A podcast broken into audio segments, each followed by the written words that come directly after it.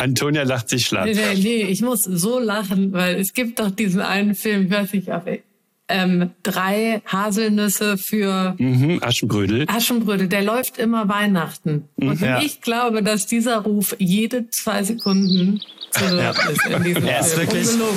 Reingezwitschert. Der Vogelpodcast vom Nabu. Mit Fabian und Martin.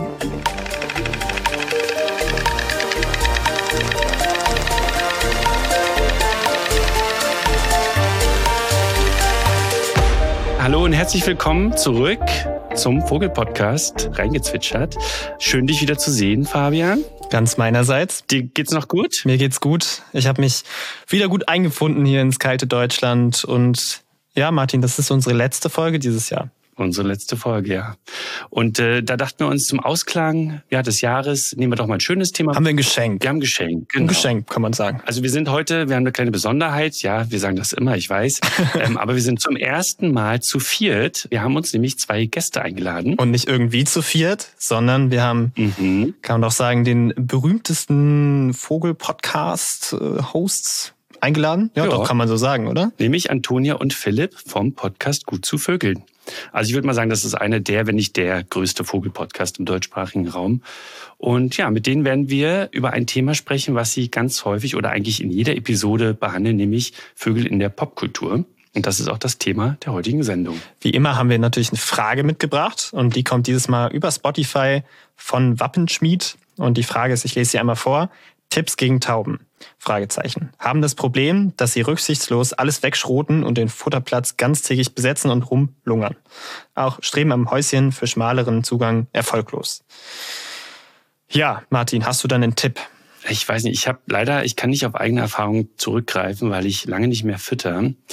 Also mein erster Gedanke wäre vielleicht erst einmal die Futtergabe einzuschränken, ähnlich wie vielleicht auch bei dem, ich sage jetzt mal in Anführungsstrichen, Rattenproblem, was du letztes, in der letzten Episode angesprochen hast, dass man den Zugang zum Futter temporär vielleicht einschränkt oder nur so viel anbietet, dass es hm, erst einmal schnellstmöglich weggefressen wird ist natürlich dann schwierig, wenn die Tauben schon da sind. Hast du einen Tipp? Fällt dir was ein? Also Tauben nehmen auch gerne, lesen auch gerne Futter auf, vom Boden auf. Also je mehr Futter da liegt, desto eher attraktiv ist es für Tauben. Aber ich würde eher nochmal Taubenwerbung machen, weil äh, erstmal gibt es auch verschiedene Tauben. Ne? Also es gibt jetzt, es gibt die, wenn man sehr stadtnah wohnt, kommen vielleicht diese Felsen- bzw. Straßentauben. Es gibt auch diese kleinen, hübschen, zierlichen Türkentauben, die so ein bisschen das beige sind mit diesem schwarzen Ring am Hals. Und dann die Ringeltaube, die sehr groß ist und so massig. Und die zwei anderen Taubenarten, also äh, Turteltaube ist im Urlaub, sage ich mal, und ist in Afrika. und äh, Hohltauben kommen in der Regel nicht zum Futterplatz, sie mhm. bleiben eher in ihrem Wald. Von daher, also erstmal gibt's verschiedene und ich würde einfach sagen, die gehören schon auch irgendwie dazu und meistens ist es zumindest ist der Schaden jetzt irgendwie zu begrenzen. Sie übertragen auch nicht so viele Krankheiten, wie jetzt vielleicht das eher Problem bei, bei Ratten wäre. Und es ist also zumindest nicht so viele wie Ratten. Es gibt keine Meldepflicht. Also man kann es, kleineres Häuschen, vielleicht weniger Streufutter und sonst einfach vielleicht phasenweise versuchen, nicht zu füttern. Aber so richtig den, den Tipp habe ich da nicht. Also ich denke, auch Futtersilos sind da vielleicht eine gute Lösung, weil ja. die einfach von Natur aus den Zugang beschränken. Oder auch Meisenknödel. Also da schränkt man dann doch, sag ich mal, die, die Artenzahl ein bisschen automatisch ein. Genau, gerne haben sie einen Landeplatz, der jetzt ein bisschen größer ist, wie zum Beispiel einen Balkongeländer, eine Fensterbank oder eben den Boden. Und wenn dieser Landeplatz nicht so da ist, zum Beispiel wenn dieses Silo etwas höher hängt, und wenig Streu drunter liegt, dann ist das schon eigentlich eine ganz gute Maßnahme. Okay, ich hoffe, du bist zufrieden mit der Antwort. Und Martin, ich würde sagen, wir springen zu den Vogelnews. Die Vogelnews. Herzlich willkommen zu den Vogelnews. Martin, the stage is yours. Du hast zwei, glaube ich, vorbereitet für uns. Genau, und die erste Schlagzeile, die ich euch vorstellen möchte, ist, Dutzende von Vogelarten in Nordamerika bekommen einen neuen Namen. Die Nachricht habt ihr vielleicht schon mal wahrgenommen. Die ist nicht ganz brandneu. Die stammt von Anfang November. Und da geht es zum Beispiel um Vogelarten wie den Audubon Sturmtaucher oder den Bachmann-Laubsänger. Also Arten, die in Nordamerika vorkommen, nicht bei uns. Einige von euch mögen sich jetzt vielleicht fragen, Audubon, den Namen habe ich schon mal gehört. Das ist doch ist doch dieser bekannte Ornithologe und Maler, der hat tatsächlich dieses große Werk The Birds of America kreiert, geschaffen und auch selber die Zeichnungen angefertigt, also ganz tolle Zeichnungen. Aber laut Historikerinnen ist das ein ehemaliger Sklavenhalter und ja, und nicht ganz unumstritten historisch, denn er, wie auch viele andere Persönlichkeiten aus der Vergangenheit, haben tatsächlich ja rassistische Hintergründe. Und genau deswegen nimmt man sich dieser Sache an und benennt also oder plant, viele Vogelarten umzubenennen. Und das betrifft das wird wahrscheinlich zukünftig ungefähr 70 bis 80 Vogelarten im Raum USA, Kanada betreffen. Und zuständig dafür wird sein die American Ornithological Society, schöner Zungenbrecher. Die gründet nämlich 2024 ein Komitee, das sich dann damit beschäftigen wird. Und interessanterweise, die Bevölkerung darf Namensvorschläge einreichen. Und das finde ich eigentlich ganz interessanten Fakt. Das finde ich auch schön, ja. Also generell dieses Loslösen von vielleicht Personen zu den Vogelarten weil, wie schon gesagt, irgendwie gibt es vielleicht blöde, also blöde, ist nett gesagt, scheiß Hintergründe so, äh, sei es Kolonialzeit, sei es ähm, Nationalsozialismus, aber auch generell Menschen sind irgendwie immer in irgendeiner Weise fehlbar und das Ganze davon loszulesen, ist der Hintergrund dazu. Und auch beim, bei der deutschen Sprache, Martin, hast du da ein paar Infos? Das bezieht sich eben nicht nur, also ne, wir haben ja ganz viele Sprachen auf der Welt und es gibt, in, möchte ich mal behaupten, in jeder äh, eigenen Sprache auch eigene Namen für die, für Vögel oder für Tiere und Pflanzen, Organismen. Und auch in Deutschland ist das so. Also hier gibt es zum Beispiel das Buch oder den Titel Die Vögel der Erde in der dritten Auflage von 2022, herausgegeben von der Deutschen Ornithologischen Gesellschaft. Und auch die nimmt sich solcher Namensänderungen an und auch die hat schon, ich weiß gar nicht wann, ja genau, 22, also zuletzt bestimmte Arten umbenannt, nämlich zum Beispiel die Schwarzsteppenlerche, also das ist der aktuelle Name aus Zentralasien oder aus Afrika, die Pünktchenente. Also auch die hatten vorher ja historisch ja, sag ich mal. Das war die Mohrenlerche vorher, ne? Fragwürdige Namen. Mohrenlerche und die, die Hottentottenente. Also schon, genau. also auf Latein muss man sagen, heißt die auch noch Spatula hottentotta. Das kann man, das kann man nicht ändern und will man nicht ändern sozusagen. Also, also man kann es schon, aber das ist halt. Äh, man könnte es schon, aber es ist sehr. Ist eine Regel, weil, weil das eben zu sehr, sehr großen Verwirrungen führt. Man müsste das dann also als, wieder als Veröffentlichung machen und so weiter. Aber interessanterweise, der Audubon-Sturmtaucher, der jetzt also im Zuge dessen in Amerika, in Nordamerika umbenannt werden soll, der lautet in der deutschen Fassung immer noch so. Also da ist das Internet zum Beispiel schneller. Dort heißt er nämlich schon Schuppentaucher. Ja. Ganz interessant. Sehr gut, dass das gemacht wird. Im Deutschen, ich habe noch eine interessante Fakt zu zwei Arten gefunden, zwar Torshühnchen und Odinshühnchen. Die beiden hießen früher Schmal- und Plattschnabeliger Wassertreter und wurden dann tatsächlich von dem Nazi, von Günther Niethammer, umbenannt als Hommage an die germanischen Gottheiten. Und ja, der war bei der NSDAP und war bei der SS und hat zeitweise sogar, also hat auch in Auschwitz zeitweise gearbeitet, hat da sogar ein Buch geschrieben über die Vogelwelt von Auschwitz, wo er dann irgendwie morgens da seine Arbeit gemacht hat und nachmittags sich ein Pirol angeschaut hat. Also wirklich, ja, das äh, steckt da nicht im Namen, aber steckt zumindest in der Benennung noch als Hintergrund. Und vielleicht noch eine kurze News, die ist etwas weniger schwer, verdaulich vielleicht.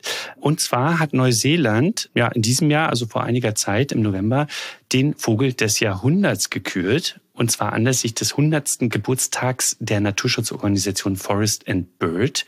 Und du weißt es wahrscheinlich schon, Fabian, wer es geworden ist. Wer ist der Siegervogel? Vielleicht kannst du es ja im, im äh, Originalnamen, ist der neuseeländisch äh, aussprechen. Pytheketeke. Ich kann es nicht aussprechen, ich weiß es nicht. Pytheketeke wird es geschrieben. Ja, ich, ich habe auch keine Ahnung, wie man das ausspricht, aber ähm, dahinter verbirgt sich einfach nur der Haubentaucher.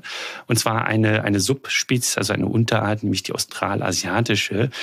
Und man mag sich jetzt fragen, ah, okay. Also ich kann ja noch mal kurz sagen, an zweiter Stelle wäre der Kiwi gekommen und an dritter Stelle der sehr beliebte Bergpapagei, der Kea. Und man kann sich jetzt vielleicht fragen, warum ist es eigentlich der Haubentaucher geworden?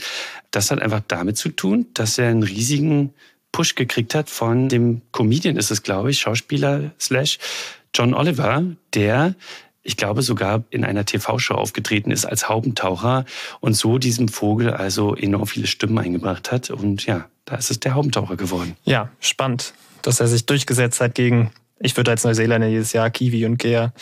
Naja, die haben einfach schöne, schöne Vertreter. Ich habe noch eine kleine News, die fand ich einfach total lustig, die würde ich hier gerne noch einschieben.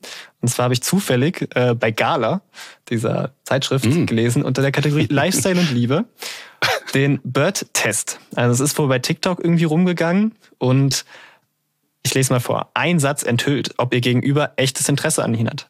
Und zwar fragt man sein Gegenüber bei einem Treffen, bei einem Date, keine Ahnung, äh, macht man den Bird-Test, indem man aus dem Fenster zeigt oder wo auch man auch immer ist, auf irgendwo hinweist und sagt, schau mal den, den Vogel. Und wenn sich die Person in Anführungsstrichen für sowas Nebensächliches, so steht es hier, das kann ich natürlich nicht begrüßen, äh, interessiert. Also sollte sie dann sagen, oh, sofort sich umdrehen und, und sich diesen Vogel anschauen und die redet über, tauscht Sachen über den Vogel aus, dann hat diese Person wirklich Interesse und ist nicht nur auf, so wie es hier steht, auf was Lockeres aus. Ja, fand ich sehr, musste ich sehr schmunzeln und ich glaube, in der Ornithologie-Szene funktioniert das gar nicht. Da würde man, ist das vielleicht der einzige Satz, wo man noch zuhören würde. Ja, aber genau, wollte ich gerne. Probier ich mal beim nächsten Business-Meeting aus. Mach das, ja, wollte ich gerne, wollte ich gerne mit euch teilen, der Bird-Test. Ja, cool. Okay, ich würde sagen, ich freue mich auf die beiden. Ich meine, hoher Besuch. Ich bin auch aufgeregt, sie kennenzulernen und mhm. also sie mal live in Anführungsstrichen zu sehen. Wir sind ja jetzt hier wieder bei Remote und springen wir zum Hauptteil. Wie immer natürlich, alle Infos zu unseren News findet ihr in den Shownotes verlinkt. Thema der Woche. So, herzlich willkommen zu unserem Hauptteil und wir freuen uns riesig, hier unsere beiden Gäste zu begrüßen. Antonia Philipp, cool, dass ihr hier seid. Ich freue mich riesig. Ich auch. Hallo, wir freuen uns auch sehr. Danke für die Einladung. Wir freuen uns sehr. Danke sehr, sehr gerne. für die Einladung. Man kennt euch ja vor allem durch euren Podcast gut zu Vögeln. Da habt ihr eine riesen Community, die euch folgt. Was macht ihr denn neben dem Podcast noch so? Ihr habt ja ganz viele Projekte am Start. viel, viel. Also ich möchte. Macht man eine Auswahl? Ich möchte jetzt nicht zu persönlich werden. Nein, wir machen, ähm, also Philipp und ich kennen uns ja eigentlich von der Arbeit. Wir sind äh, beide Filmemacherinnen und haben zusammen im Büro gesessen und Philipp hat ein Volontariat bei mir damals gemacht und wir haben auch zusammen so einen ersten Film gemacht und dann ist er sozusagen äh, alleine in die, in die Filmwelt äh, rausgegangen und hat andere Projekte gemacht. Ich parallel auch, aber wir sind immer im Kontakt geblieben und dieser Kontakt war dann auch und vor allen Dingen auch viel über Vögel. Und das hat uns sozusagen unsere Freundschaft dann auch noch mehr bestärkt, würde ich sagen. Wir haben auch andere Interessen, aber jetzt momentan würde ich sagen, das Berufliche ist Film und ansonsten natürlich mehr und mehr auch Vögel. Und wir versuchen das auch immer mehr zum Schwerpunkt zu machen. Oder kann man so sagen, Philipp? Ja, eigentlich ist dem nichts hinzuzufügen. Mache ich aber trotzdem. Äh, wir haben eigentlich immer schon ähm, gemerkt während unserer Arbeit als FilmemacherInnen auch, dass wir eigentlich im Herzen nur eins wollen, nämlich über Vögel reden und diese Liebe teilen mit anderen. Das kann ich voll verstehen, ja. Und das macht ihr, macht ihr ja inzwischen nicht nur über den Podcast, sondern auch über ein Buch, ne? Das letztes Jahr, letztes Jahr rausgekommen ist, glaube ich. Ja, dieses, dieses, Jahr. Dieses Jahr, ja. Dieses Jahr. Also brandaktuelles Buch nach wie vor ist dieses Jahr rausgekommen und äh, genau. Deswegen muss man sagen, dass wir da auch eigentlich immer mehr uns, ja, wir machen immer mehr auch dieses Herzensthema ähm, beruflich, was total schön ist. Komplett. Mhm. Vögel entdeckt, Herz verloren, sage ich an der Stelle, ist der Buchtitel. Also hier, ne? Kleine, kleine Schleichwerbung mhm. beim Kosmos Verlag. Und als Spatzenretterin, Antonia, kennt man dich auch, oder? Ja, auch schön, dass du das erwähnst. Ähm, ich vergesse das immer. Äh, also nicht, weil ich das nicht wichtig finde, sondern äh, weil ich denke, ich möchte mich nicht aufdrängen. Ja, das stimmt. Also ich habe zusammen mit der Claudia Wegwort 2018, 2017, 18 die Berliner Spatzenretter gegründet. Das ist eine Initiative, zum Erhalt der Art Spatzen in Berlin und deutschlandweit natürlich am liebsten auch, aber vor allen Dingen in Berlin, weil Berlin Spatzenhauptstadt ist, gefühlt. Ich komme ja aus Köln, ich lebe auch wieder in Köln, mir fehlen die Spatzen auch hier. Es gibt hier nur noch ganz wenige an bestimmten Stellen, die auch äh, überraschenderweise das noch schaffen. Aber in Berlin gibt es sie noch und da haben wir versucht dann mit dieser Initiative äh, zusammen mit Naturbildung auch, aber vor allen Dingen auch ähm, Aufklärung etc. die Vögel zu schützen und ihnen weiter Möglichkeiten zu geben, dass sie an den Schulen vor allen Dingen äh, Nistplätze finden und auch Begrünung etc. Und das machen wir bis heute. Und äh, da bin ich auch total stolz drauf. Das haben wir als Privatpersonen äh, geschafft und werden unterstützt vom Senat Berlin, aber auch von anderen Stiftungen. Und ja, das ist schön zu sehen, dass wenn man eine Idee hat, dass man die auch durchsetzen kann und dass man da auch Gelder für bekommt. Und die Claudia ist Projektleiterin und wir können uns innerhalb dieser Berliner Spatzenretter dann immer mit verschiedenen Problemen für die Vogelwelt beschäftigen. Momentan ist das Fensterschlag sehr viel, also viel mit Fenster etc. Ja, das ist toll. Philipp macht da auch manchmal mit. Der hilft dann, wenn wir an Schulen sind und arbeitet mit den Kindern und äh, spricht mit ihnen. Und ja, wir hatten damals auch, ich glaube, das war jetzt auch, wann war das, Philipp? Vor sechs, sieben Jahren? Was genau denn? Das ist ja schon lange her. Was genau? Dass wir im Büro da saßen und immer überlegt haben, was können wir denn tun, damit die ja. Begrünung in Berlin da nicht auf Stock geschnitten wird im November. Ja, das ist, äh, hat eine lange Geschichte auf jeden Fall. Genau, wir haben eigentlich immer versucht zu überlegen, was kann man selber machen. Nicht nur jammern, ja. sondern irgendwie mal gucken, was man im Kleinen bewirken kann. Und bei den Spatzenrettern ist es so toll, weil das eben direkt auch bei den Kindern ansetzt und an den Schulen, ja. weil eben Sp äh, Schulen, also alte Gebäude, häufig in Berlin, sind eben für Gebäudebrüter super wichtig und das ist eine super Kombi. Ja, und die direkte Naturerfahrung macht natürlich viel her. Und Spatzen sind auch so eine Art, die, ne, die würde man jetzt sagen, okay, warum Spatzen sind super häufig, aber auch gerade die, die sehr häufig sind und wie beim Spatz total auf dem absteigenden Ast sind, die sind dann doch irgendwie dann auf einmal plötzlicher und schneller weg, als man denkt. Siehe Star, siehe Wandertaube, wenn wir jetzt noch weiter ausholen würden. Also sehr, sehr schönes Projekt. Was ich so schön finde an dem Projekt ist übrigens auch, dass man mal einer Sache nicht hinterherläuft. Also nicht guckt, wie kann man etwas wieder auswildern und etablieren, ja. wenn es erstmal weg ist, sondern dass man etwas da anpackt, wo es noch nicht zu spät ist. Ja, das stimmt. Würdet ihr zwei eigentlich sagen, dass Spatzen auch Einzug in die Popkultur gefunden haben? Ähm, das ist ja das Hauptthema unserer heutigen Sendung. Würdet ihr sagen, ihr redet ja viel über Popkultur, vor allem Musik und Literatur. Fallen euch da spontan Titel ein, wo Spatzen drin vorkommen? Bevor Antonia dazu was sagt, möchte ich dazu was sagen. Und zwar allein schon das Wort du kleiner Spatz ist ja schon was Niedliches, ist ja auch irgendwie Kultur, wie die, wie die Menschen mit diesen Vögeln in Verbindung stehen.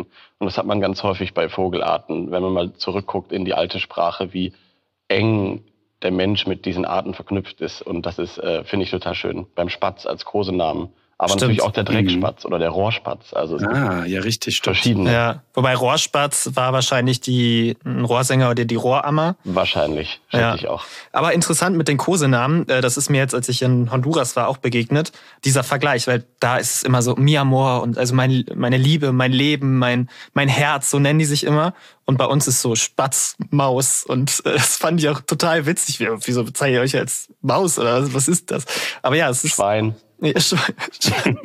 ja, stimmt. Aber das ist schon, stimmt. Ja, gibt's verschiedene. Ist schon anders. Ja, also ich finde bei den Spatzen ein guter Vogel zum Starten. Es ist, wie der Philipp schon gesagt hat, ja total äh, offensichtlich, dass dieses Tier schon sehr, sehr lange ganz nah am Menschen lebt und mit dem Menschen lebt, unterm Dach sozusagen, ist ja ein Gebäudebrüter und somit ein Vogel, den wir hören und sehen können, wenn er dann da ist und äh, bewundern können. Und er sieht natürlich auch süß aus. Er ist immer zusammen, also in, in, einer, in einer Gruppe kommt er. Und ich glaube, es gibt, naja, doch, es gibt auf jeden Fall auch Menschen, die den Spatzen nicht mögen. Aber es ist auf jeden Fall ein Vogel, der sehr äh, niedlich aussieht, ich habe jetzt extra nicht süß gesagt, weil Philipp und ich immer süß sagen, aber also ein niedliches Tier.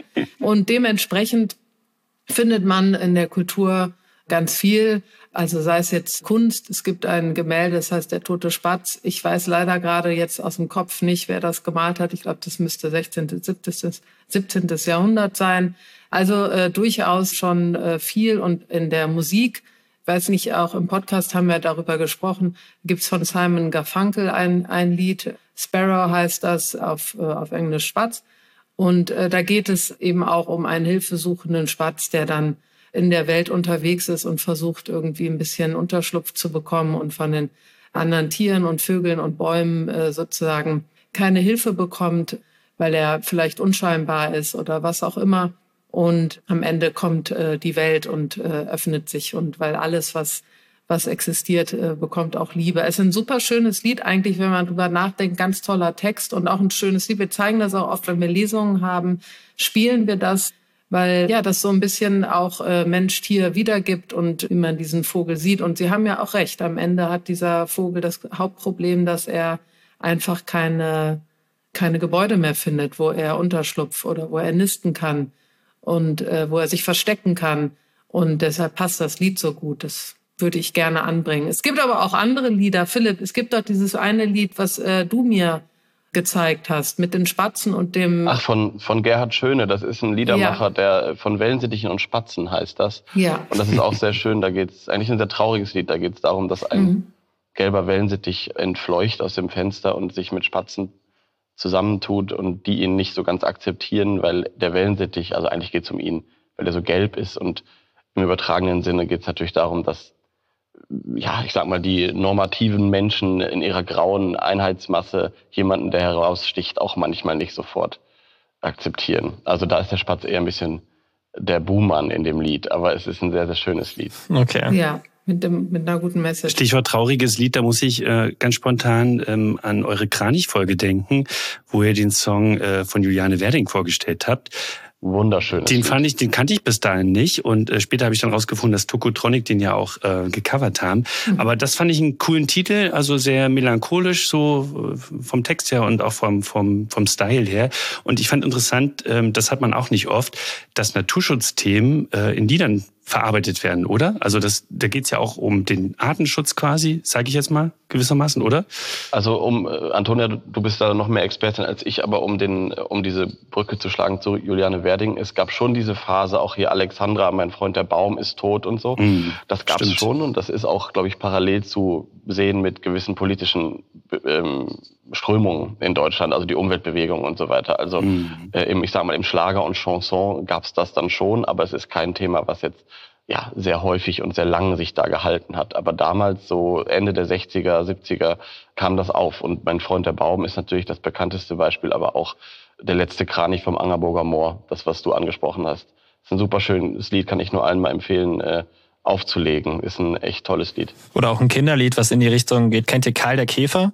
Ist jetzt kein Vogel, aber es ist. Äh Doch, von Gänsehaut. Und das ist nicht mal ein Kinderlied, glaube ich. Du hast es wahrscheinlich als Kind gehört. Aber es ich habe es als Kind gehört. Sehr schön. Ich ja. auch. Ich auch. Es ist kein ja. Kinderlied, glaube ich. Eher Neue Deutsche Welle. Ah, okay. Martin, mir fällt gerade ein, wo wir bei, bei solchen Songs sind. Du hast einen mitgebracht, richtig? Ich hab da geht's nicht um den Spatz oder nicht. Da geht's um den, einen besonderen Adler sogar. Ja, und zwar um den Schreiadler. Ich weiß nicht, wahrscheinlich kennt ihr den Song noch nicht. Ähm, der Nabu hat nämlich einen eigenen, naja, nee, weiß nicht, ob der Nabu eigene Schreiadler-Song ist, aber äh, vielleicht spielen wir den mal ganz kurz an. Von ihm gibt's nicht mehr viele hier, nur 120 Paare. Wir sagten uns, das ändern wir für die nächsten Jahre. Schrei, Adler, Schrei, Adler, Schrei. Dann ist deine Zeit in diesem Land noch nicht vorbei. Schrei, Adler, Schrei, Adler, Schrei.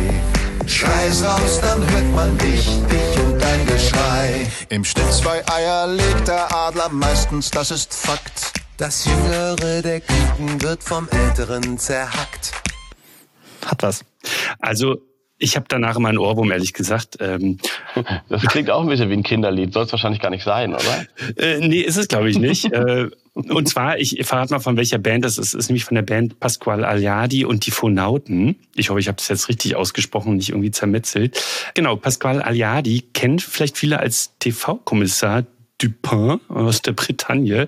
Und der hat aber auch eine Band mit äh, anderen Kolleginnen, äh, nee, Kollegen in dem Fall. Und äh, ja, zusammen mit seinen Kollegen ist die Band äh, Schreiadlerpate beim Nabu.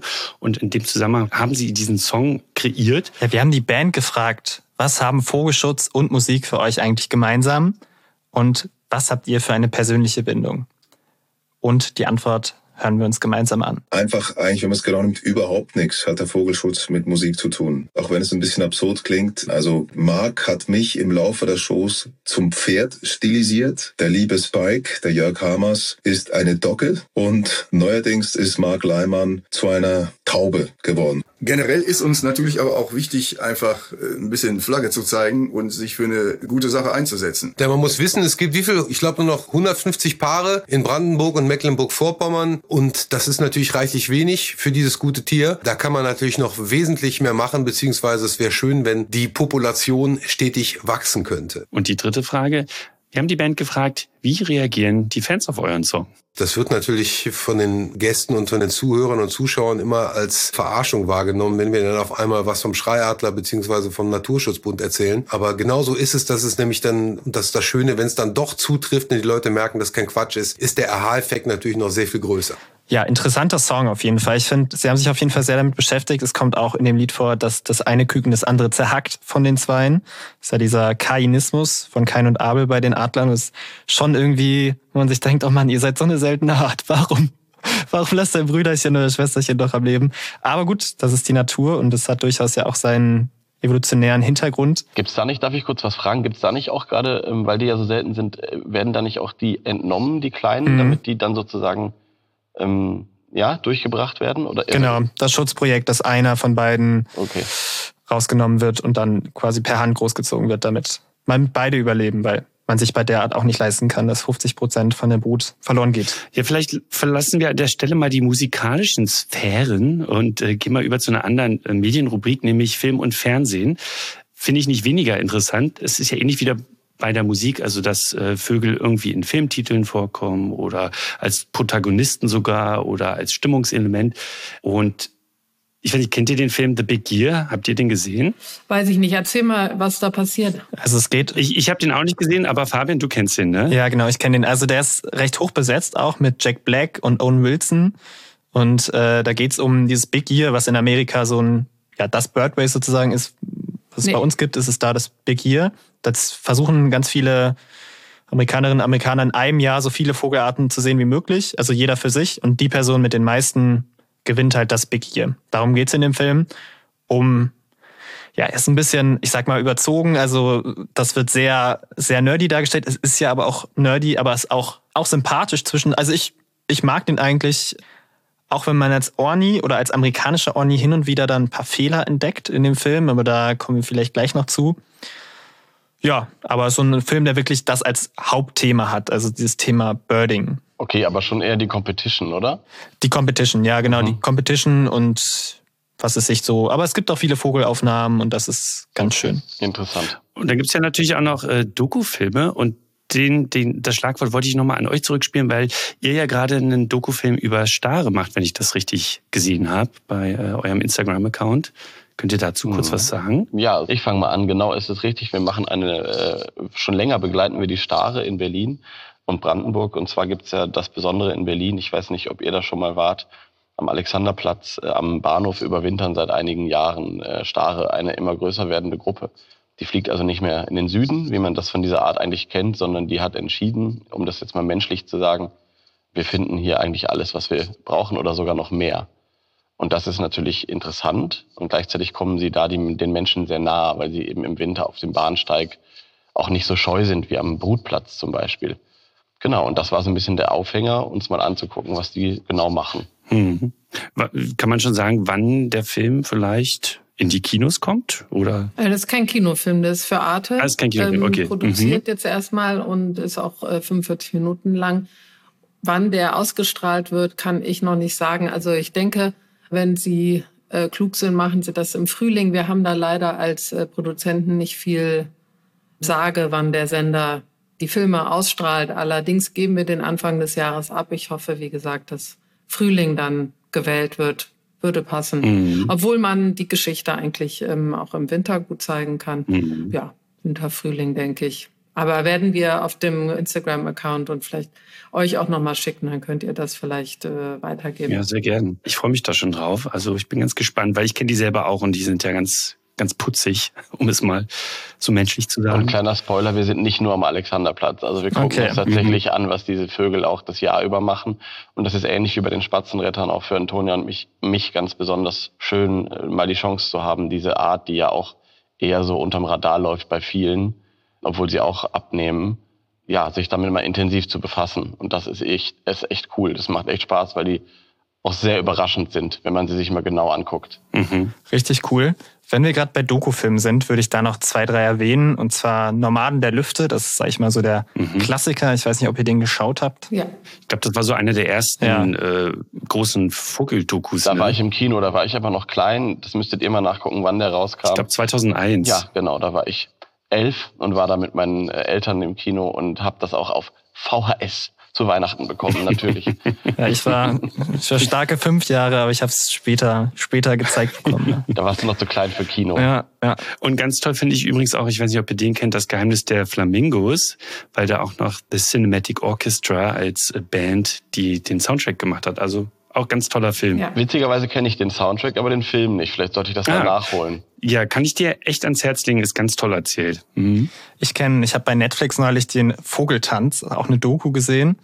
Und den fand ich auch richtig cool. Da geht es um Paradiesvögel und ein paar andere, größtenteils spektakuläre aus dem Regenwald, wie die auf wirklich die bescheuertsten Arten und Weisen versuchen, da für ihre, für ihre Damenwerbung zu machen. Das ist auf jeden Fall ein lohnenswerter Lohnenswerter Film, es macht schon echt Spaß. Kennt ihr den? Den habe ich gesehen. Den, den kenne ich. Mhm. Und wo wir dabei sind, möchte ich kurz nochmal Sir David Attenborough anbringen. Ja, ja auch, natürlich. Ähm, zum Glück lebt er ja noch, muss man ja. sagen, mit über 90, mhm. ich glaube 95, 97 oder so. Der ist super alt, ja. der ist super. Ja, also äh, das war ein Kompliment, ja. ja, ja. Und nee, ich will damit nur sagen, ähm, der hat auch, es gibt auch, glaube ich, einen Social-Media-Kanal über ihn, das ist ganz schön. Ja, der hat auch, glaube ich, eine eigene Reihe gemacht, Das Leben der Vögel, auch ein Buch dazu. Also kann man auch nur empfehlen. Ja, kam jetzt auf Planet Erde 3 raus, ähm, kürzlich, glaube ich. Also ich, ich, ich liebe diese Dokus, weil es einfach so ein. Er, er schafft es das sehr gut. Ich meine, BBC ist natürlich auch ein starker Sender so dafür. Alles hat Spielfilm, Kinoqualität, so von auch vom Entertainment. Also es ist wirklich, wirklich toll, bin ich auch großer Fan. Genau, und er sagt auch jetzt noch sehr viel zum Thema Artensterben und auch Klimawandel, was natürlich auch echt, mhm. ähm, mhm. das ist echt cool. Er macht das ich, jetzt viel mehr, als er es früher gemacht genau, hat. Genau, ja. deswegen habe ich den Social-Media-Kanal auch empfohlen, weil das eben, ne, in den alten Filmen kommt das natürlich nicht vor, ja. aber jetzt, und das ist echt äh, schön, auch mal von jemandem sowas zu hören, der wirklich die Welt gesehen hat und der wirklich ein paar Jahre auf dem Buckel hat. Ne? Ja, ja, das stimmt. Total. Doch gehört, Sie haben seine Stimme, weil ich meine, die ist ja schon auch Kult und, und finde, die, die vermittelt schon so ein bestimmtes Gefühl. Ich glaube, die haben das jetzt so KI-mäßig auch, versuchen die jetzt gerade alles einzufangen, dass wenn er mal sterben sollte, dass man ja, dass es, mhm. dass es weitergeht mit seiner Stimme. Mhm. Es gibt aber auch noch ein paar andere Filme, würde ich gerne ähm, den Zuhörern ans Herzen legen, die im Fernsehen zu sehen sind. Also zum Beispiel Die Rückkehr des Eisvogels ist ein wirklich sehr guter Film von C.S. van Kempen wirklich ganz, ganz toll gefilmt, unglaublich gute Aufnahmen. Ich glaube, den gibt's auch bei YouTube noch. Und dann gibt's noch, interessant heißt genauso, die Rückkehr des Wiederhopf, glaube ich, ja. heißt der. Mhm, ist auch ein Film. ganz, ganz, ganz schöner Film mit einer wunderbaren Kamera. Ich persönlich äh, stehe ja darauf, wenn man auch Atmosphärik schafft und nicht nur ein gutes Bild hinter das andere klatscht, sondern einfach auch Mensch, Tier, wenn es dann so ist, irgendwie schön verweben kann mit äh, trotzdem schönen Bildern, die jetzt nicht auf einmal sich äh, total abheben von dem eigentlichen Tierbild. Ja, das sind ganz, ganz tolle Filme, die, glaube ich, noch zu finden sind bei YouTube etc. Und, und bei der Rückkehr des Wiederhops ist auch so toll, was du schon sagst, da spürt man diese Liebe des Menschen, der dort eben so ja. viel für den Vogel tut, für den Vogel. Und bei vielen Tierfilmen in dem Genre ist es ja auch zu Recht oft so, dass man gar keine Menschen sieht. Aber dort ist es sehr, sehr schön und toll. Also es trägt diesen Film, dieser auch ein älterer Herr in Österreich, der, glaube ich, über 500 mhm. Nistkästen gebaut hat. Ja, ich glaube, der hat die komplette Population da zurückgeholt und mhm. die österreichische Population verzehnfacht oder so. Da hättet ihr auch beteiligt sein können, weil ihr seid ja nicht weniger aktiv beim Wiederhofschutz, ne? Also du zumindest, Philipp.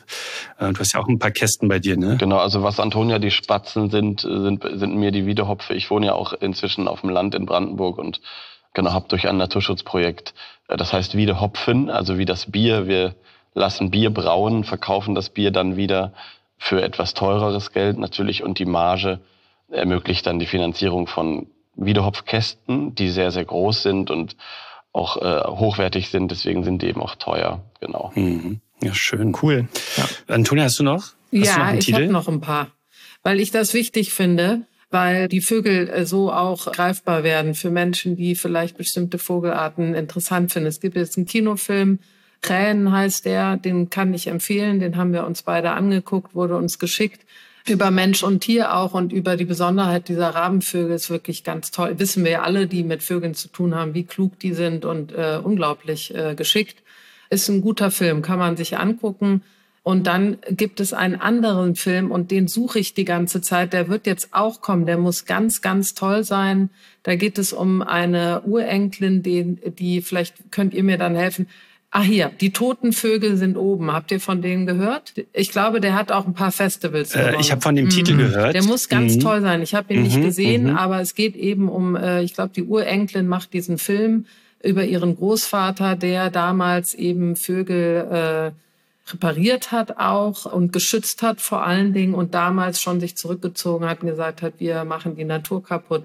Ich freue mich auf diesen Film und den äh, würde ich auch jedem nochmal ans Herz legen. Obwohl ich ihn noch nicht gesehen habe, habe ich Ausschnitte gesehen und denke, das wird ein richtig guter Film. Mhm. Ja, interessant. Oder ist ein guter Film. Auch weil es wieder Menschen und Vögel in mhm. Verbindung hat. Und das ist ja auch das, was wir mhm. im Podcast eigentlich immer machen, weil wir Menschen sind und über Vögel reden, aber mhm. zeigen, was das für ähm, tolle Synergien ergibt. Also diese Liebe und die Emotionen in diesem Thema und eben nicht nur die reine Wissenschaft, sondern eben auch das, was äh, Vögel auslösen können. Apropos Emotionen und was Vögel auslösen können, ich würde nämlich gerne nochmal auf diesen äh, Fakt zurück, den du vorhin, Fabian, angesprochen hast, nämlich Fehler in äh, Filmen. Also ganz oft sind ja Vögel irgendwie ein Stilmittel, um, um die Dramaturgie, was ich, einer Szene oder so zu, zu äh, verstärken. Und ähm, ich glaube, da fallen uns alle ein, was ich, Möwen, die äh, an der Küste kreischen oder Eulen, die nachts im Wald rufen oder singen, ähm, Raben, die irgendwie, äh, weiß nicht, Unheil bringen oder so. Und da gibt es äh, einen ganz bestimmten Ruf, den ihr wahrscheinlich auch schon mal wahrgenommen habt und den würde ich gern mal einspielen lassen. Und da möchte ich von euch gerne mal wissen, was für Emotionen ihr damit verbindet, ob ihr wisst vielleicht, welche Art das ist. Genau, und zwar, ohne dass ich es jetzt sage, Ja, also es ist, ist ein, auf jeden Fall ein Seetaucher. Ich weiß nicht, ob es ein Eistaucher oder ein Sterntaucher ist, aber auf jeden Fall einer der Seetaucherarten, die oft in Horrorfilmen äh, gespielt werden. Und Korrekt. Antonia lacht sich schlapp, weil, äh, warum? Genau, genau. Antonia lacht sich schlapp. Nee, nee, nee, ich muss so lachen, weil es gibt doch diesen einen Film, weiß ich auf ähm, drei Haselnüsse für mhm, Aschenbrödel. Aschenbrödel, der läuft immer Weihnachten. Mhm. Und ja. ich glaube, dass dieser Ruf jede zwei Sekunden zu hören ja. ist in diesem ja, Film. Ist wirklich Ungelogen. Also wirklich, ich denke jedes Mal, Alter, wie oft spielst du denn dann rein? Das ja. kann doch gar nicht sein. Das also muss man, abgesehen mal davon, dass muss man sagen, passt, wenn man anfängt, da mit den Vogelstimmen, man kann ja nicht man kann ja nicht weghören. Also es, man kann nee. auch beim, beim Spazierengehen ist, man kann nicht weghören. Man kann, wenn man, weiß nicht, in einem Meeting sitzt und ist langweilig oder keine Ahnung was, man kann nicht weg, weghören oder nicht, muss rausgucken, gucken, was für Vögel da sind.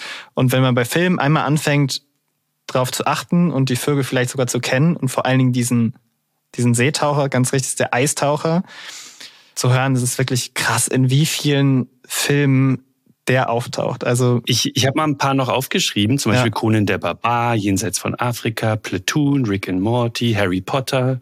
Also Stimmt, dritter Teil, Avengers. dritter Teil, als sie da aus der peitschenden Weide rauskommen, wird man auch sofort wieder genau. Moon.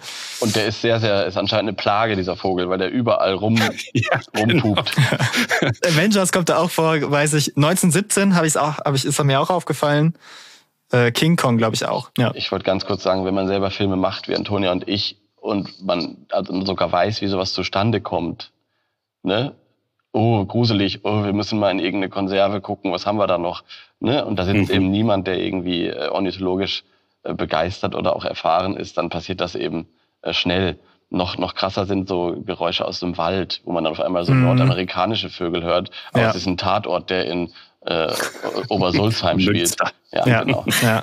Wie, wie läuft das denn, wenn ihr mal so aus dem Nähkästchen plaudern könnt? Also ich sag, ich stell mir so einen, so einen, so einen, weiß nicht, so ein riesen Netzwerk vor oder so ein Datenbase und dann gucke ich dann, okay, Stimmung so und so viel und da sind da Töne hinterlegt oder oder? Nee, ich kann dir genau sagen, wie das läuft. Und ich weiß auch, äh, ich bin mir ziemlich sicher, wie dieser Vogel überall reingekommen ist. Das war wahrscheinlich eine gute Aufnahme, ne? Also es gibt ja sehr viele Vogelaufnahmen, die meistens dann mit anderen Vögeln unterbrochen oder man hört die Atmosphärik oder wie auch immer. Und das war wahrscheinlich ein Ruf, der sehr gut zu hören war so dass äh, die äh, die Leute, die das reingesetzt haben, gedacht haben, oh, oh, da hört man ja, oh, das ist aber ein guter Ruf und der hört sich ein bisschen grimmig und man hat so ein bisschen Angst und denkt, oh, es ist Abend und nachts und so. Ja. Und dann wurde er wahrscheinlich unter Stimmung Spannung abgespeichert. Jeder geht Spannung, geht da rein, Vogel sieht diesen Ruf und es gab wahrscheinlich nur zwei, drei Weil, wie gesagt, das scheint ja schon sehr länger sehr beliebt zu sein, wenn wir vom Platoon mhm. und drei Aschenbrödel, äh, Quatsch, drei äh, drei Haselnüsse Nüsse. mit Aschenbrödel und wie auch immer. Ähm, und dann wurde der genutzt. Ja. Schluss aus. Ja. So einfach ist das. Ich glaube auch, und ganz ursprünglich vielleicht sogar, weil es eine Art ist, die im Winter schon auf einem See mhm. ruft und da jetzt nicht viel mehr andere Sachen sind. Also ich glaube, dieser ursprüngliche Gruselaspekt, den gab es vielleicht schon mal irgendwann. So. Aber dann ist es wahrscheinlich so, wie Antonia gesagt hat, ja. Ja, ja. Und ich denke auch, dass, also er wird ja aber auch in diversen Situationen, er wird auch in der Wüste, im Dschungel, im, keine Ahnung, zur falschen Jahreszeit. Ja, Platoon irgendwie. ist schon gut. Mhm.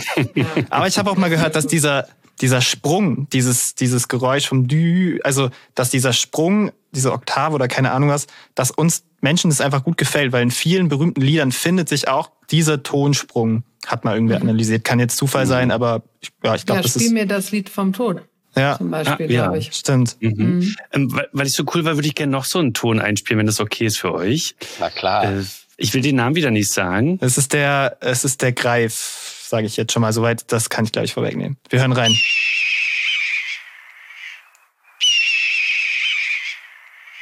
Ja. Also was für Bilder poppen ja. in eurem Kopf auf, wenn ich fragen Wüste darf? Wüste und Tod. Mhm. Kein Wasser in Sicht. Ja. Bei mir aber auch so eine so eine ich schaffe es nicht mehr. So eine Berglandschaft irgendwie mit mit so klaren hohen Bergen und und so. Und, und welchem Tier würdet ihr oder welcher Art würdet ihr also ohne ornithologische ja ohne ornithologisches Wissen zuordnen?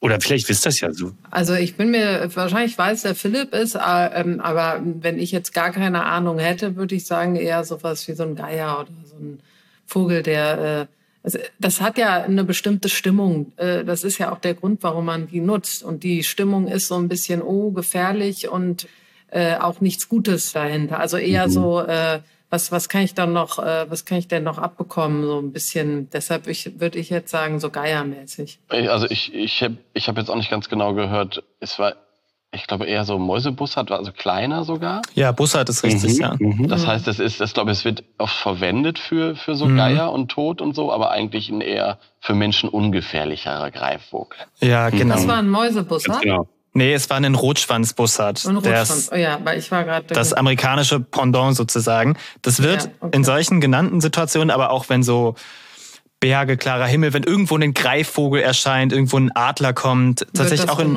auch in ein paar Dokus mhm. bei, bei Weißkopfseeadlern oder so wird der reingeschmissen, ähm, wo man dann denkt, ah, okay, knapp.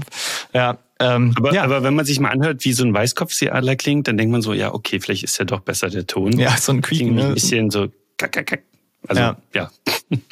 Aber, ja. Antonia, wo du das sagst, mit Geier und Tod, da gibt's nämlich auch eine Szene, die mir aufgefallen ist. Ich habe schon ewig nicht mehr geguckt, müsste ich vielleicht nochmal, um das nochmal nachzuvollziehen. Aber in meiner Erinnerung ist es zumindest so. Bei dem Film Königreich der Himmel, das ist, geht, glaube ich, um Kreuzzüge mit Orlando Bloom. Und da gibt's nämlich genau so eine Situation, wo ich glaube, nach dem Schlachtfeld liegen da überall die Leichen rum und total trostlos Wüste. Und dann fliegen da, kreisen da die Geier schon drüber und sie, sie blenden auf die Geier und spielen Kraniche ein. Warum auch immer, sie spielen Kraniche ein. Weil sich ja, okay, das passt jetzt auch stimmungsmäßig eigentlich gar nicht man so, so schönes Herbstgefühl kriegt, wo so klarer Himmel und die Kraniche ziehen. Ja, ähm, genau. Das ist auf jeden Fall Aber ein. ich meine, äh, ich finde, ähm, das bringt uns zu einem Thema, was ich ganz, ganz wichtig bei Vögeln und auch der Liebe zu Vögeln finde, ist nämlich die äh, Emotionen, die Gesang oder Rufe bei den Menschen auslösen. Und ähm, es gibt eben so viele Vögel mit verschiedenen Rufen, die wir entweder, weil wir sozialisiert wurden, also weil wir sie kennen, seit wir jung sind, mit etwas äh, verbinden oder äh, weil sie einfach eine Emotion hervorrufen, sei es jetzt eine Möwe oder was auch immer. Und das, finde ich, hat einen großen Stellenwert in der Vogelliebe. Also für mich auf jeden Fall und für viele andere, die ich kenne auch, die auf Töne reagieren. Und ich glaube, ähm, das ist ein wichtiger Punkt. Also zu sehen, dass diese Tiere um uns herum sind oder wir besuchen andere Länder und andere Orte und sind dann eben geflasht von den, ja, von diesen Geräuschen, die wir hören. Und dazu hoffentlich sehen wir vielleicht auch mal hier und da einen Vogel. Deswegen äh, ist es toll, dass wir darüber reden, weil äh, natürlich auch äh, Melancholie oder sogar Spannung etc. durch diese Tiere ja, hervorgerufen werden kann. Antonia, Philipp, ich glaube, wir könnten noch über so viele andere Themen reden. Also ja, dann los. eigentlich habe ich hier noch so. auf meiner Liste. ja, ja. Ich hätte gerne noch so über Literatur und bildende Kunst geredet, aber ich glaube, wir sind schon so langsam am Ende unserer Zeitkapazität. Vielleicht müssen wir einfach noch mal eine neue Folge machen. Irgendwann vielleicht noch mal zu einem anderen Thema. Ja, sollten wir. Also weil gerade Kunst ja. ganz wichtig. Also Kunst ja. und ne, genauso wie wir, wie ich gerade gesagt habe, was wir hören, aber auch was die Vögel bieten, wenn man sie anschaut. Das ist natürlich auch eine ganz wichtige Sparte. Also wir halten das einfach fest. Äh, wir schieben das nicht in den Papierkorb. Das ist eine Verabredung genau. jetzt. Nichtsdestotrotz, wir freuen uns aber, dass ihr da wart, dass es geklappt hat und äh, es war super spaßig, mit euch über Vögel in der Popkultur zu reden.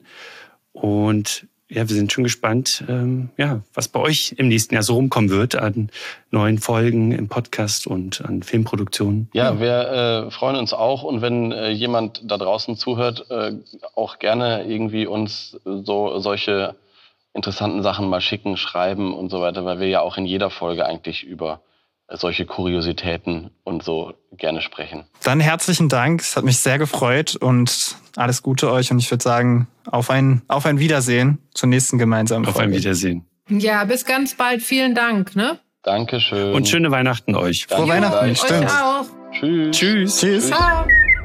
Nabu-Gezwitscher. Ja, heute haben wir zwei Punkte, die wir euch gerne vorstellen wollen würden. Ähm, der erste Punkt, über den ich rede, das ist ähm, weniger eine Aktion, aber ein Nabu-Standpunkt, den wir euch mal vorstellen wollten. Und zwar passend zur Zeit ähm, wollen wir über Feuerwerke reden.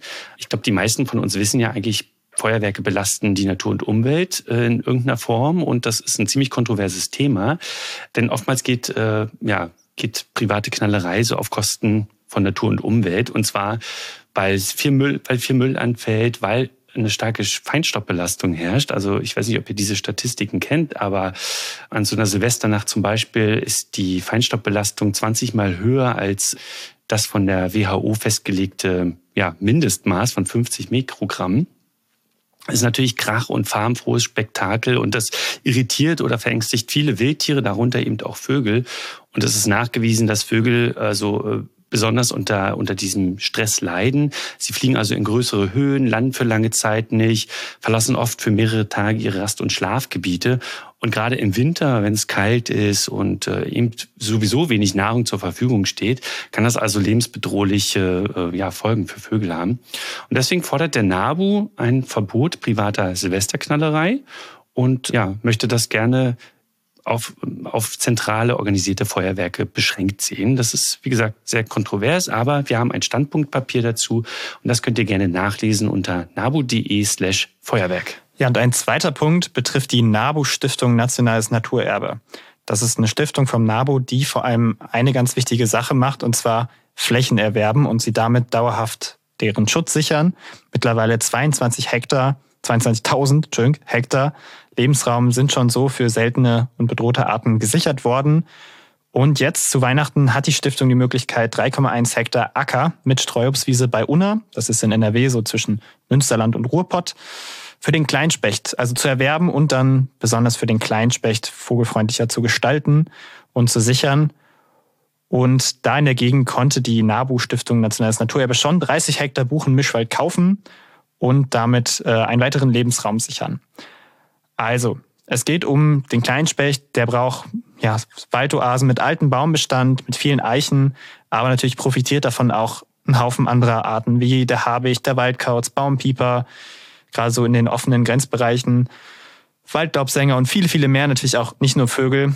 Und wenn ihr da mithelfen möchtet, damit unterstützen möchtet, könnt ihr das machen, indem ihr nabu.de slash Spende für den Kleinspecht verspendet, um diese Fläche um dem Erwerb zu helfen. Ja, Martin, und dann kommen wir auch schon zum letzten Punkt. Bird of the Day. Und in alter Tradition, bevor wir verraten, welcher Vogel das ist, spielen wir doch gerne mal den Ruf ein.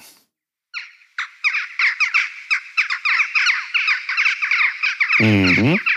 Passend zur Jahreszeit hört man relativ häufig gerade. Uh. Ja, da werden es auf einmal mehr. Also Münster, ein genau. ganz, ganz häufiger Vogel schön als Gang unterwegs. Okay, du bist dran. Ich, mir fällt das schwer, den Bird of the Day. alles gut, alles gut. Nee, nee, du kannst gerne auch was dazu sagen. Ähm, vielleicht ein kleiner Hinweis, äh, falls ihr es nicht schon wisst, das ist der kleinste Rahmenvogel Deutschlands und von der Gestalt her äh, eher dunkelgrau, also nicht komplett schwarz, so dunkelgrau bis schwarz gefärbt.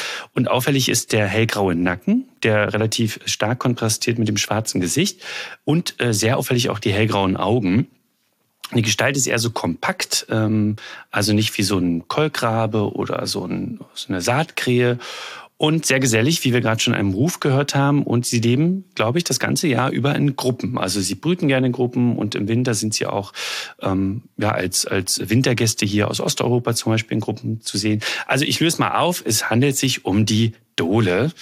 Genau. Und ja, die brütet in Baumhöhlen. Ich glaube, als einzige Rahmvogelart bei uns ähm, brütet sie also nicht in freien Nestern, sondern in Baumhöhlen, Felsen, auch in Nistkästen oder früher sogar in Schornsteinen. Und ähm, ja, deswegen ist sie heute vor allem in Siedlungen anzutreffen. Und ja, wie ich schon meinte, ganzjährig bei uns anzutreffen im Winter, Standvogel, aber eben auch Zuzug aus Osteuropa. Und weil wir das ja jetzt eingeführt haben, äh, würde ich dich bitten, Fabian, weil du bist ja auch der Autor, liest doch gerne mal aus dem NABU Vogelbuch vor, was es zur Dole noch zu sagen gibt. Sehr, sehr, sehr gerne. Okay, ich lese mal das, das Textfältchen Krankenpflege und Dauer Ihnen vor. Dohlen sind intelligente und soziale Tiere. Sie kümmern sich um ihre Partner und bleiben oft ein Leben lang zusammen. Auch kranke Tiere werden umsorgt und fremde Jungtiere mit aufgezogen. Eine Rangfolge innerhalb einer Kolonie entscheidet über den sozialen Status. Also sehr intelligent, schon, schon was, was nicht viele Vogelarten haben. Tolle Vögelchen. Ja. Okay. Ja, damit sind wir auch schon am Ende dieser ganz turbulenten, wie ich finde, Episode. Hat mir Spaß gemacht. Oh. du willst uns verwirren. Ja, und mit dem Kjak-Kjak der Dole verabschieden wir uns. Es hat uns super viel Freude gemacht. Nicht nur diese Folge, sondern dass wir jetzt schon 18 Folgen in diesem Jahr mit euch zusammen ja, aufgenommen und produziert haben. Das erste Jahr von diesem Podcast. Ich hoffe, ihr habt alle was mitgenommen. Blick zurück auf hoffentlich ein paar, paar erlernte Stimmen, auf ein bisschen hier und da unnötiges Wissen, auf ja, Fakten zu irgendwelchen alltäglichen Sachen wie Vogelfütterung, aber auch zu Sachen wie Stromtod, die ein bisschen spezieller waren. Ich hoffe, ihr hattet eine gute Zeit, immer wenn ihr es gehört habt. Wir haben uns auf jeden Fall sehr, sehr gefreut und für uns war es ein sehr aufregendes Jahr. Und ich freue mich sehr auf das nächste mit dir, Martin, und auf alle, Absolut, mit allen Gästen auch. und allen Zuhörenden. Bleibt zu sagen, frohe Weihnachten euch allen, beziehungsweise guten Rutsch, gesundes neues Jahr, kommt gut rein, schaltet nächstes Jahr wieder zu Vogel zu Vogelgezwitscher, so reingezwitschert ein. Und natürlich, wenn ihr die nächste Folge im nächsten Jahr nicht verpassen wollt, dann aktiviert das Glöckchen, dann bekommt ihr eine Nachricht und dann sehen wir uns im Januar wieder. Wir danken euch fürs Hören und haben euch alle lieb und bis bald. Bis nächstes Jahr. Tschüssi. Ist gut. Tschüss. Das war Reingezwitschert, der Vogelpodcast vom Nabu. Eine Produktion des Nabu. Neue Folgen findet ihr überall da, wo es Podcasts gibt. Übrigens, mehr zum Thema Vogelschutz findet ihr auf unserer Website nabu.de und auf unseren Social-Media-Kanälen.